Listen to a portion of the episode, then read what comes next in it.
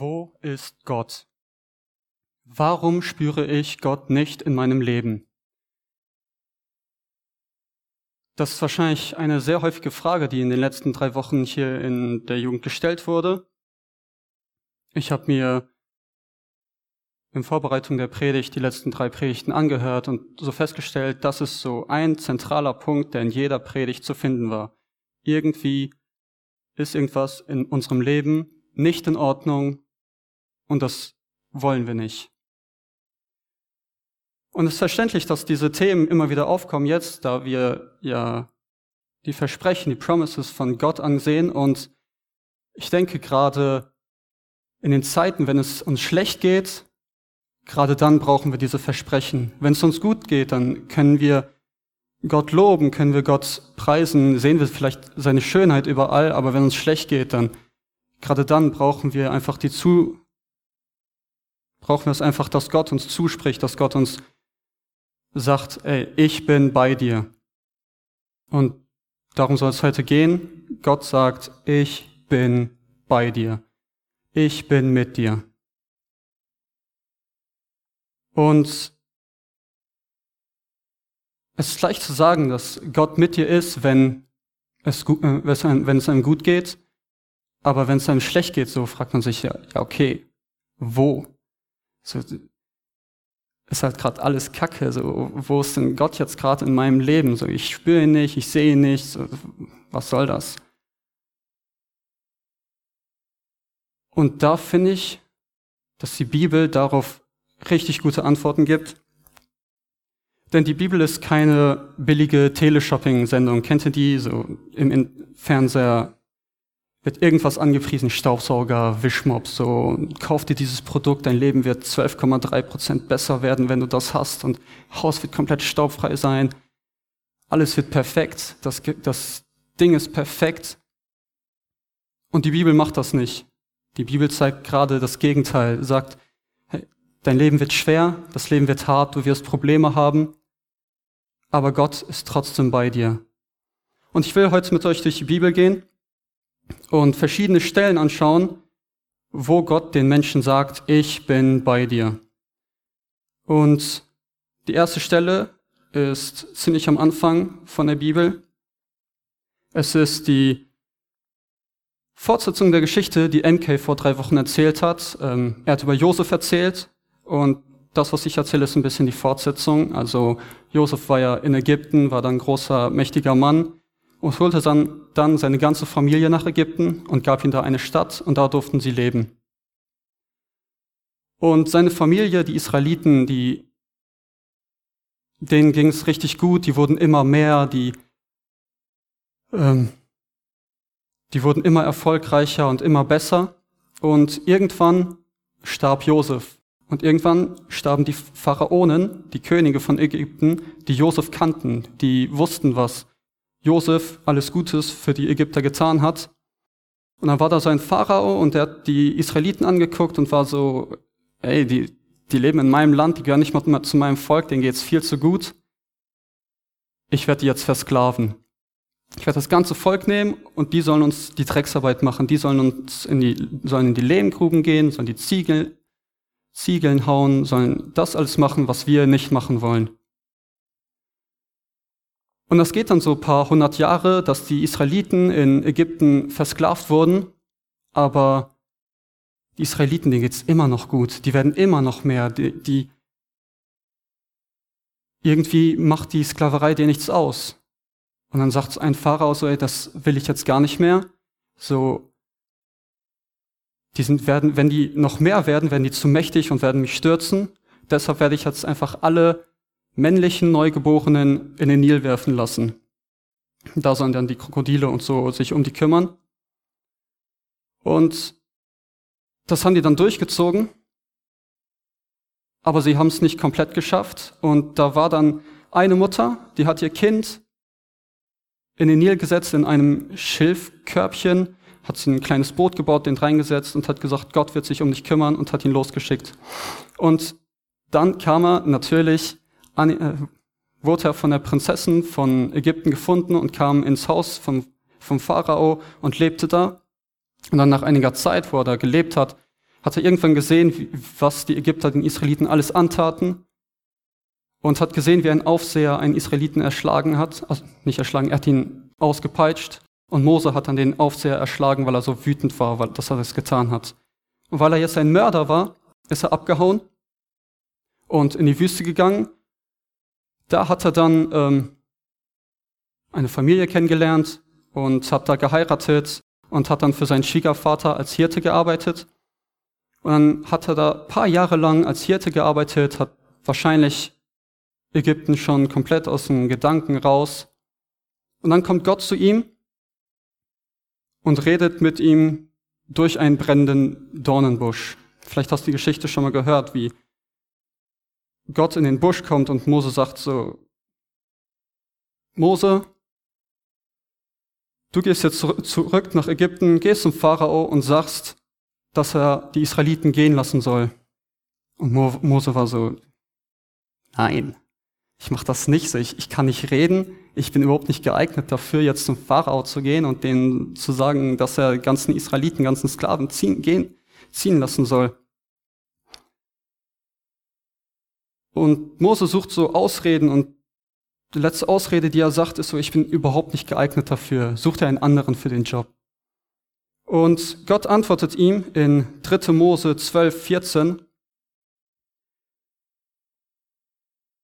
Da sprach er, ich will mit dir sein, und dies soll dir das Zeichen sein, dass ich dich gesandt habe. Wenn du das Volk aus Ägypten geführt hast, werdet ihr an diesem Berg Gott dienen. Und Mose sprach zu Gott, siehe, wenn ich zu den Kindern Israel komme und zu ihnen sage, der Gott eurer Väter hat mich zu euch gesandt, und sie mich fragen, wie ist sein Name? Was soll ich ihm sagen? Gott sprach zu ihm, ich bin, der ich bin. Und er sprach, so sollst du zu den Kindern Israel, Israels sagen, ich bin, der hat mich zu euch gesandt. Ich möchte hier zwei Dinge rausholen aus diesem Text. Und zwar ganz am Anfang ist bereits schon das Versprechen von Gott an Mose, ich bin bei dir, ich will mit dir sein. Du gehst da nicht alleine zum Pharao, ich bin genau neben dir, ich bin an deiner Seite, ich werde dir helfen. Und das Zweite ist so, wie Mose den Israeliten sagen soll, wie Gott heißt. Ich bin der ich bin. Und das ist eine ziemlich banale Aussage eigentlich. So, ja, okay, so, ich auch. Aber bei Gott ist es ein bisschen anders. Dieses Ich bin wurde dann ab diesem Moment so als Ausdruck, dieser Begriff für Gott ge, ge, genommen und nur Gott durfte sich so nennen und man durfte Gott nur so nennen. Und um das zu verstehen, ich bin der ich bin, will ich, ähm, muss man noch ein bisschen andere Stellen lesen, zum Beispiel 2. Mose 33, 19, wo Gott sagt, ich bin dem gnädig, dem ich, dem ich gnädig bin, und ich bin dem barmherzig, dem ich barmherzig bin.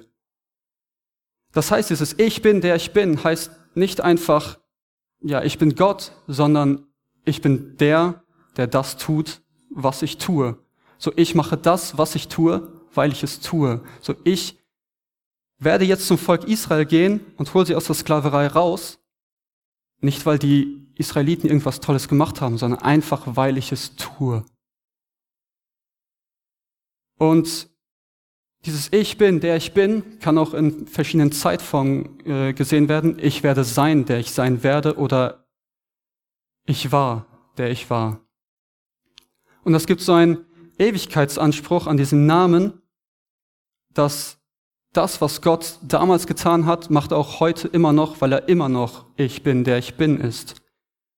Und so wie er die Israeliten, wie er sagt, ich hol euch aus der Sklaverei und bringe euch in euer Land zurück, so sagt er auch heute, ich bin der, der dich aus der Sklaverei holt und in die Freiheit sendet. Das hat Kearney vor zwei Wochen gepredigt. Er hat ähm, gesagt, dass wir nicht mehr Sklaven der Sünde sind, weil Gott uns gerettet hat. Ich bin, der ich bin. Ich bin dir nah, weil ich dir nah bin. Nicht, weil du etwas getan hast, nicht, weil du ein besonderer Mensch bist, sondern einfach, weil ich es tue. okay, wenn Gott jetzt der ist, der er ist und so nah ist an mir und mich aus der Sklaverei holt und warum geht's mir dann immer noch schlecht? Warum spüre ich Gott immer noch nicht? Warum sehe ich Gott nicht, dass er bei mir ist? Und meine Antwort darauf, keine Ahnung. Ich würde das auch gern wissen.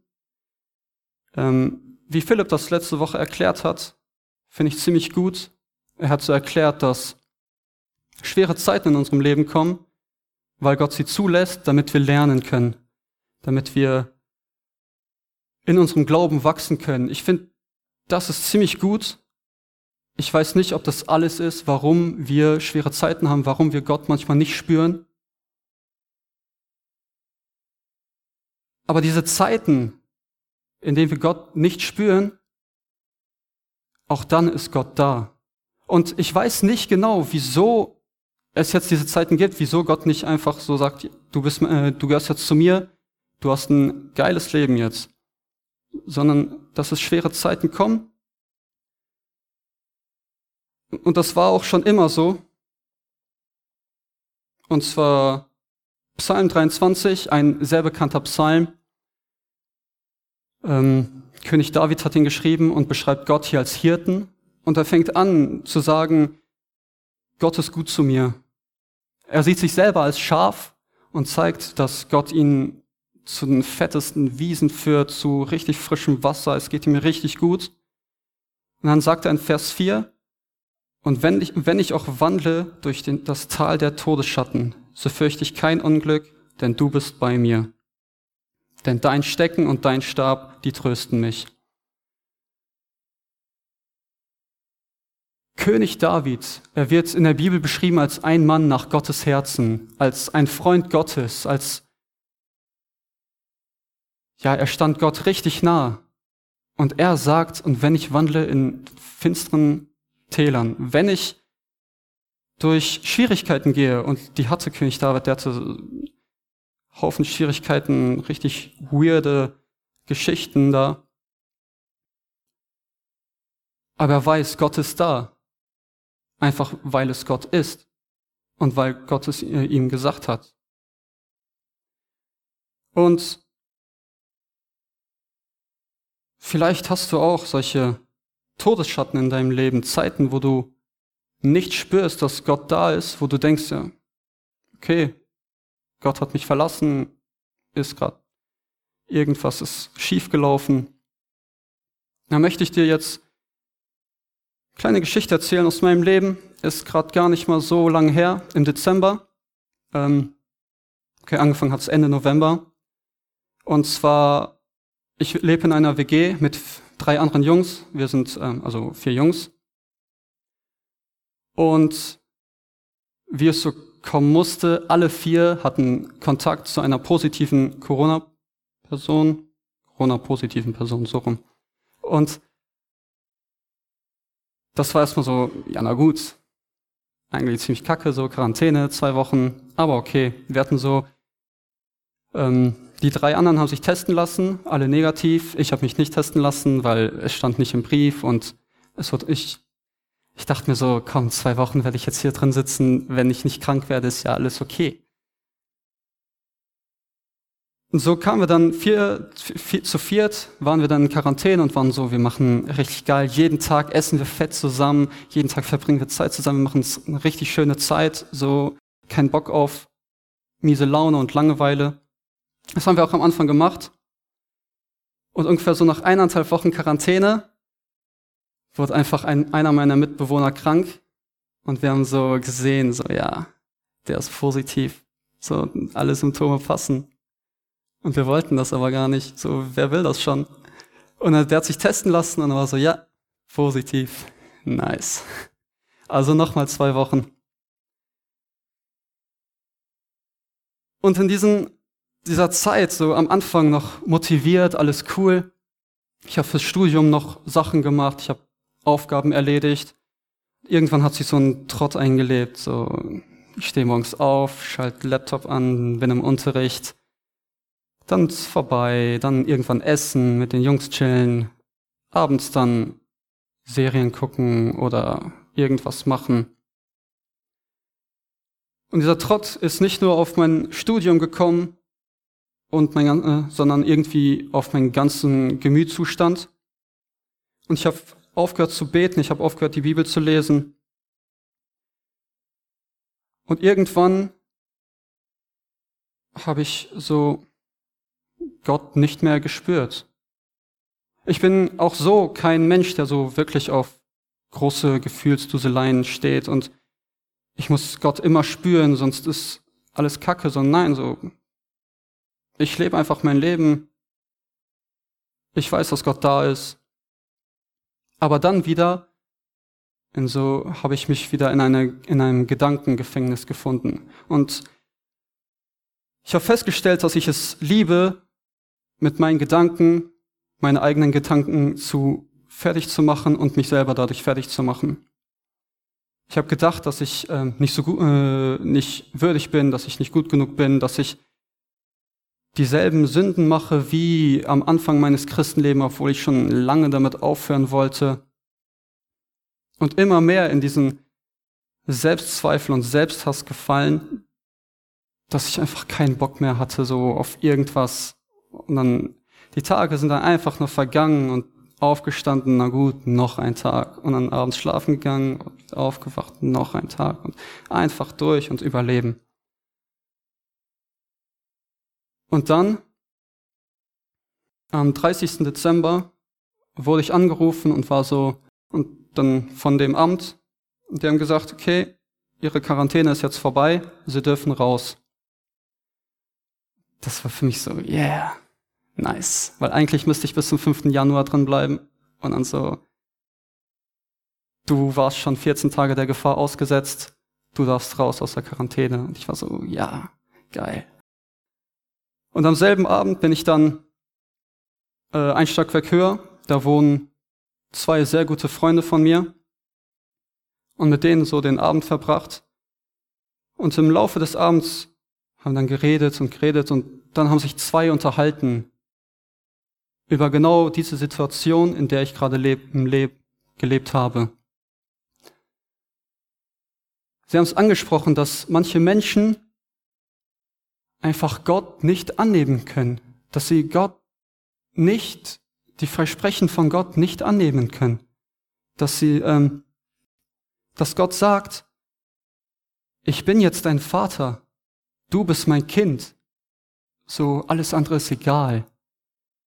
Und das können sie nicht annehmen. Nein, sie müssen einfach, sie denken, okay, ich habe wieder gesündigt, ich bin wieder schlecht, ich, und Gott ist jetzt böse auf mich und hat mich verlassen und all das, was ich gerade in diesem Leben gedacht äh, in dieser Situation gedacht habe, haben sie angesprochen. Dann hat einer gesagt so, diese Menschen müssen endlich mal verstehen, dass sie Kind Gottes sind und anstatt sich fertig zu machen wegen irgendwelchen Sünden, dass sie einfach zu Gott laufen sollen einfach zu Gott in die Arme laufen und, und einfach mal Kind sein. Einfach mal sich fallen lassen.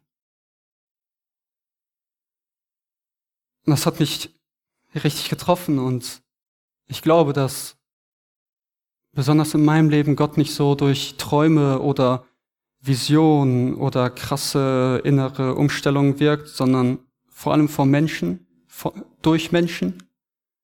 Und das ist wahrscheinlich die häufigste Art, wie Gott wirkt, denn Gott will mit uns Menschen arbeiten und so stellt er uns Menschen an die Seite, die uns gerade durch diese Zeiten helfen und so hat er gerade diese Freunde an diesem Abend über das reden lassen, was ich gerade brauchte. Und am selben Abend bin ich noch in mein Zimmer gegangen, hab Gott gesagt, okay, ich habe keinen Bock mehr, lass mich einfach Kind sein sei einfach bei mir. Und jetzt zu sagen, seitdem ist alles, alles super, Leben ist nice, keine Probleme mehr, das wäre gelogen. Auch im Januar hatte ich Probleme, hatte ich Zweifel und so. Aber trotzdem hat sich was verändert. Und ich habe festgestellt, wie ich manchmal morgens aufgewacht bin und einfach glücklich war. So, ich weiß nicht mal wieso. So, ich bin überhaupt kein Morgenmensch. Ich, so morgens ist die schlimmste Zeit des Tages und ich wach auf und bin so gut gelaunt und setz mich im Unterricht und irgendwer, irgendein Lehrer sagt irgendwas und ich habe irgendeinen weirden Gedanken dazu und lache einfach im Unterricht. So, so was ist mit mir passiert? So, das, das ist richtig weird. Und ich denke, dass da einfach Gott gerade war und so gezeigt, so hey, es ist nicht alles Kacke. Und auch wenn du gerade schwierige Zeiten hast, ich bin bei dir. Ich bin dein Vater und du bist mein Kind. Gehen wir weiter in der Bibel. Und den nächsten Abschnitt der Bibel, und zwar in Matthäus. Also ich will jetzt erstmal in Matthäus gehen. Und zwar ist die Beziehung zwischen Gott und dem Menschen im Alten Testament ein bisschen nicht so gut. Es es gibt immer noch eine gewisse Distanz zwischen Gott und dem Menschen und Gott gefällt das nicht. Er will mit dem Menschen Zeit verbringen. Er will bei dem Menschen sein. Und deshalb schickt er Jesus auf die Welt. Kommt er selber auf die Welt. Um mit uns, mit uns Menschen Zeit zu verbringen. Und gerade am Anfang so, Maria wird schwanger, ähm, der Engel sagt dir das. Und dann will ich jetzt eine, auf eine Stelle gehen, bei der es um Josef geht, dem ähm, irdischen Vater von Jesus. Und der hatte den Gedanken, ich verlasse jetzt Maria, sie ist schwanger, das Kind ist nicht von mir. Wenn ich sie jetzt verlasse, wird die Schande nicht so groß sein für sie. Und dann eines Nachts kommt ein Engel zu ihm im Traum und sagt so, nein, du bleibst bei Maria. Denn das Kind, das ist vom Heiligen Geist und das wird die Welt verändern. Und Matthäus 1, 23 zitiert der Engel das Alte Testament, eine Verheißung, die den Menschen gegeben wurde. Und zwar da sagt er, siehe, die Jungfrau wird schwanger werden und einen Sohn gebären und man wird ihm den Namen Immanuel geben. Das heißt übersetzt Gott mit uns. Durch Jesus, als Jesus auf die Welt gekommen ist, ist Gott auf die Welt gekommen und will zeigen, ich bin bei euch. Ich will Zeit mit euch verbringen. Und Jesus lebt das einfach. Als er in den drei Jahren, in denen er als Wanderprediger unterwegs war, hat er einfach das gelebt, Gott mit uns. Und zwar hat er an einer Stelle gesagt, ich bin nicht gekommen für die Gesunden. Ich bin gekommen, um den Kranken ein Arzt zu sein. Und das, was Jesus macht, dass es einfach zeigt, wie Gott mit uns leben will. Er hat Kranke geheilt. Er redet mit denen, die von der Gesellschaft nicht so hoch erachtet wurde. Er redet mit Frauen, er redet mit Kindern, die als Menschen zweiter Klasse eher angesehen wurden als wirkliche Menschen. Aber gerade zu denen geht er. Er verbringt Zeit mit dem Abschaum der Gesellschaft, mit Zöllnern, die von den Juden gehasst wurden, weil sie für die Römer gearbeitet haben. Er verbringt Zeit mit Prostituierten und hilft ihnen aus ihrer, ja, aus ihrer Lage. Und er ver verbringt sehr viel Zeit mit seinen Freunden. Er hatte zwölf Freunde und äh, zu denen hatte er eine sehr gute Beziehung, besonders zu einem, äh, dem Johannes. Und es gibt ein Buch in der Bibel, das ist das Johannesevangelium. Das, ähm, dieser Johannes schreibt das und er nennt sich nicht selbst beim Namen, er nennt sich den, den Gott, den, den Jesus lieb hat. Das ist erstmal eine nice Beschreibung. Und Johannes und Jesus hatten so eine innige Beziehung, sie waren so gute Freunde.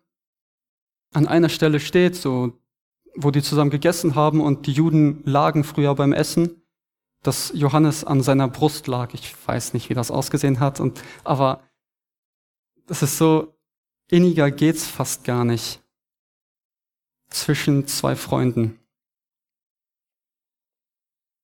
Aber irgendwann war die Zeit von Jesus auf der Erde vorbei und er hat erstmal das größte Liebesgeschenk, größte Geschenk uns Menschen gegeben, was er machen konnte. Er hat unsere Sünden auf sich genommen und ist am Kreuz gestorben. Und dann ist er wieder auferstanden vom Tod und war dann wieder eine Zeit auf der Erde. Und über diese Zeit hat er schon davor mit seinen Jüngern geredet. Und zwar hat er ihnen gesagt, dass es diese Zeit kommen wird, dass diese Zeit, wo er nicht mehr auf der Erde sein wird, da sein wird. Und die Jünger werden es noch erleben.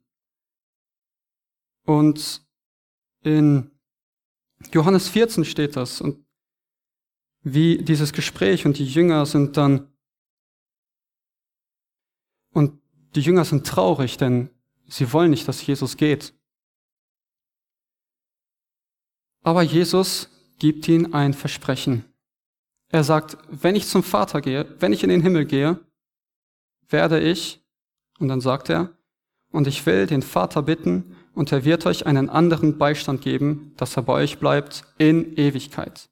Den Geist der Wahrheit, der die Welt nicht empfangen kann, denn sie beachten ihn nicht und erkennen ihn nicht. Ihr aber erkennt ihn, denn er bleibt bei euch und wird in euch sein. An einer anderen Stelle sagt Jesus, es ist gut, dass ich gehe, damit der Beistand kommt. Die Zeit mit Jesus hier auf der Erde war bestimmt richtig genial. Die Jünger mussten bestimmt richtig heftige Sachen erlebt haben. Und Jesus sagt aber, es ist gut, dass ich gehe, denn dann kommt der Heilige Geist. Und der Heilige Geist ist selber Gott. Und Jesus sagt hier, er wird in euch sein. Gott wird in euch sein. Okay, was heißt das jetzt? Der Heilige Geist wird beschrieben als Tröster, Fürsprecher und Beistand. Er ist ein Beistand, er hilft uns gerade in diesen schwierigen Zeiten. Er hilft uns, so wie Philipp letzte Woche gesagt hat, wo er gesagt hat, das sind Christen und die leiden einfach und die ertragen das.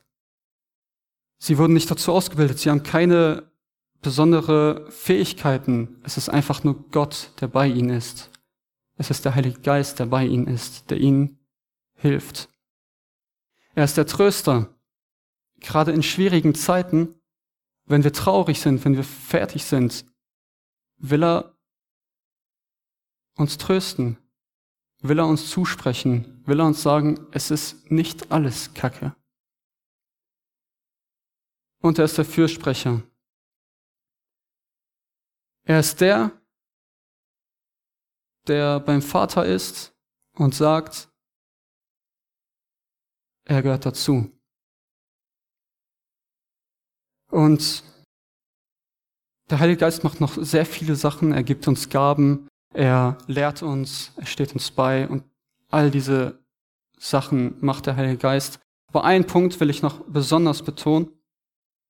Ich habe den jetzt im Studium kennengelernt, da hat ein Dozent das uns erklärt und den finde ich richtig genial. Römer 8, 26. Ebenso kommt aber auch der Geist unserer Schwachheit zu Hilfe, denn wir wissen nicht, was wir beten sollen, wie sich's gebührt. Aber der Geist selbst tritt für uns ein mit unaussprechlichen, unaussprechlichen Seufzern.